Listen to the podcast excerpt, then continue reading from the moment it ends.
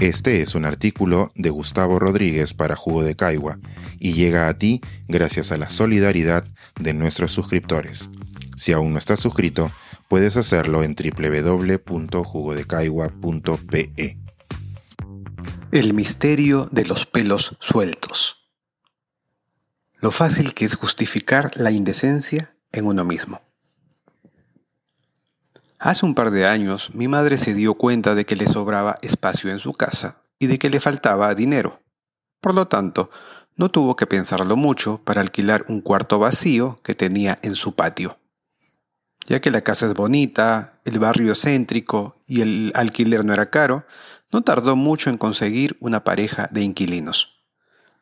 Tanto Pedro como Vicky eran amables y la convivencia era armónica. Al menos es lo que por entonces me comentó mi hermano, quien hasta ahora vive con nuestra madre. Un viernes, a las once y treinta de la noche, mi hermano notó algo extraño. A través de su ventana, que da al patio, vio que Pedro y Vicky salían con sigilo de su cuarto y que luego volvían con la misma cautela. Sintió, sin embargo, que algo raro había ocurrido en el transcurso, pero la oscuridad y su miopía no le ayudaron a encontrar una explicación. El viernes siguiente ocurrió lo mismo a la misma hora. Esos dos bultos salían del cuarto y luego regresaban. Mi hermano tomó nota y esperó al siguiente fin de semana. Ese tercer viernes, minutos antes de las once y treinta, mi hermano se fundió con los muebles de la sala en la tiniebla y esperó a ver cómo se desarrollaba aquel misterio.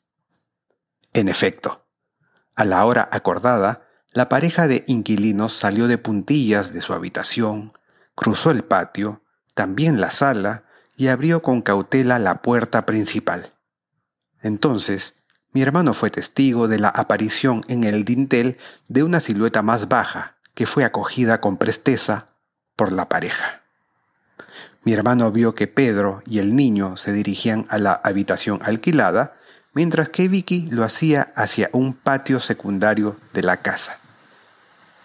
Cual detective de asuntos domésticos, mi hermano sintió que por fin algunas cosas tenían sentido. Por un lado, las coordinaciones nerviosas que uno de esos viernes le captó a Pedro al anochecer. Por otro, la sorpresiva dadivosidad de la pareja hacia nuestra madre, con algunos antojitos traídos desde el mercado. Y más específicamente, los largos pelos negros que la empleada encontraba en la habitación del patio secundario, un cuartito que mi madre siempre dejaba libre en caso llegara de viaje mi otro hermano, el mayor. Mi hermano menor puede ser corto de vista, pero tiene un telescopio en el cerebro y se dio cuenta al instante de la situación. Pedro tenía un hijo de una relación anterior y seguramente había adquirido el súbito compromiso de quedarse con él los fines de semana. En lugar de conversarlo con mi madre y mi hermano, Pedro y su pareja actual decidieron cobijar al niño en su habitación y que Vicky se trasladara al cuartito libre de la casa durante esas noches. Cuando mi hermano confrontó a Pedro, tuvieron un diálogo parecido a este. Discúlpame, ha sido solo por esta vez. Esta es la tercera. La primera vez fue el viernes 8 a las 23.30. Sorprendido ante la rotundidad de mi hermano, el inquilino señaló al niño. Estás haciéndole pasar un mal momento a mi hijo.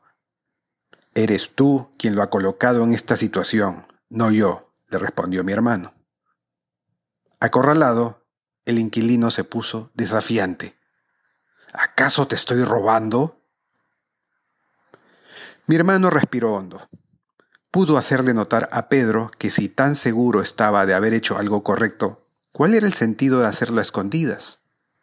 Pero en lugar de dilatar la discusión, le propuso llegar a un acuerdo al día siguiente.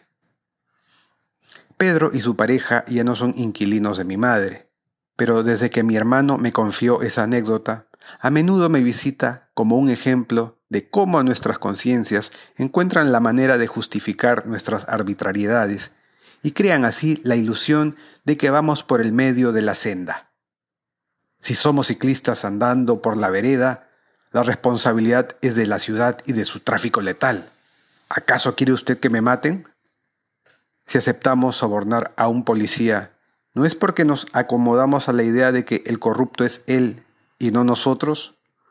O como hace poco lo dio a entender el actual ministro de Educación, que ha plagiado el 70% de su tesis de doctorado. Si nuestro sistema educativo tiene tan bajo nivel, ¿por qué voy a esforzarme más allá de lo que debería? Lo trágico, por supuesto, ocurre cuando este fenómeno se instala en grupos que adquieren poder y esas justificaciones individuales terminan haciéndose colectivas y aterrizadas en decretos de gobierno, un mal que, espero, terminará por hacer reaccionar a nuestro país. ¿Qué otras excusas no habré yo fabricado, o quizás usted, para armarme de una legitimidad mientras que lo que cometía era simple indecencia? El día que la mayoría de peruanos nos hagamos este simple cuestionamiento, habremos dado un salto cuántico como sociedad.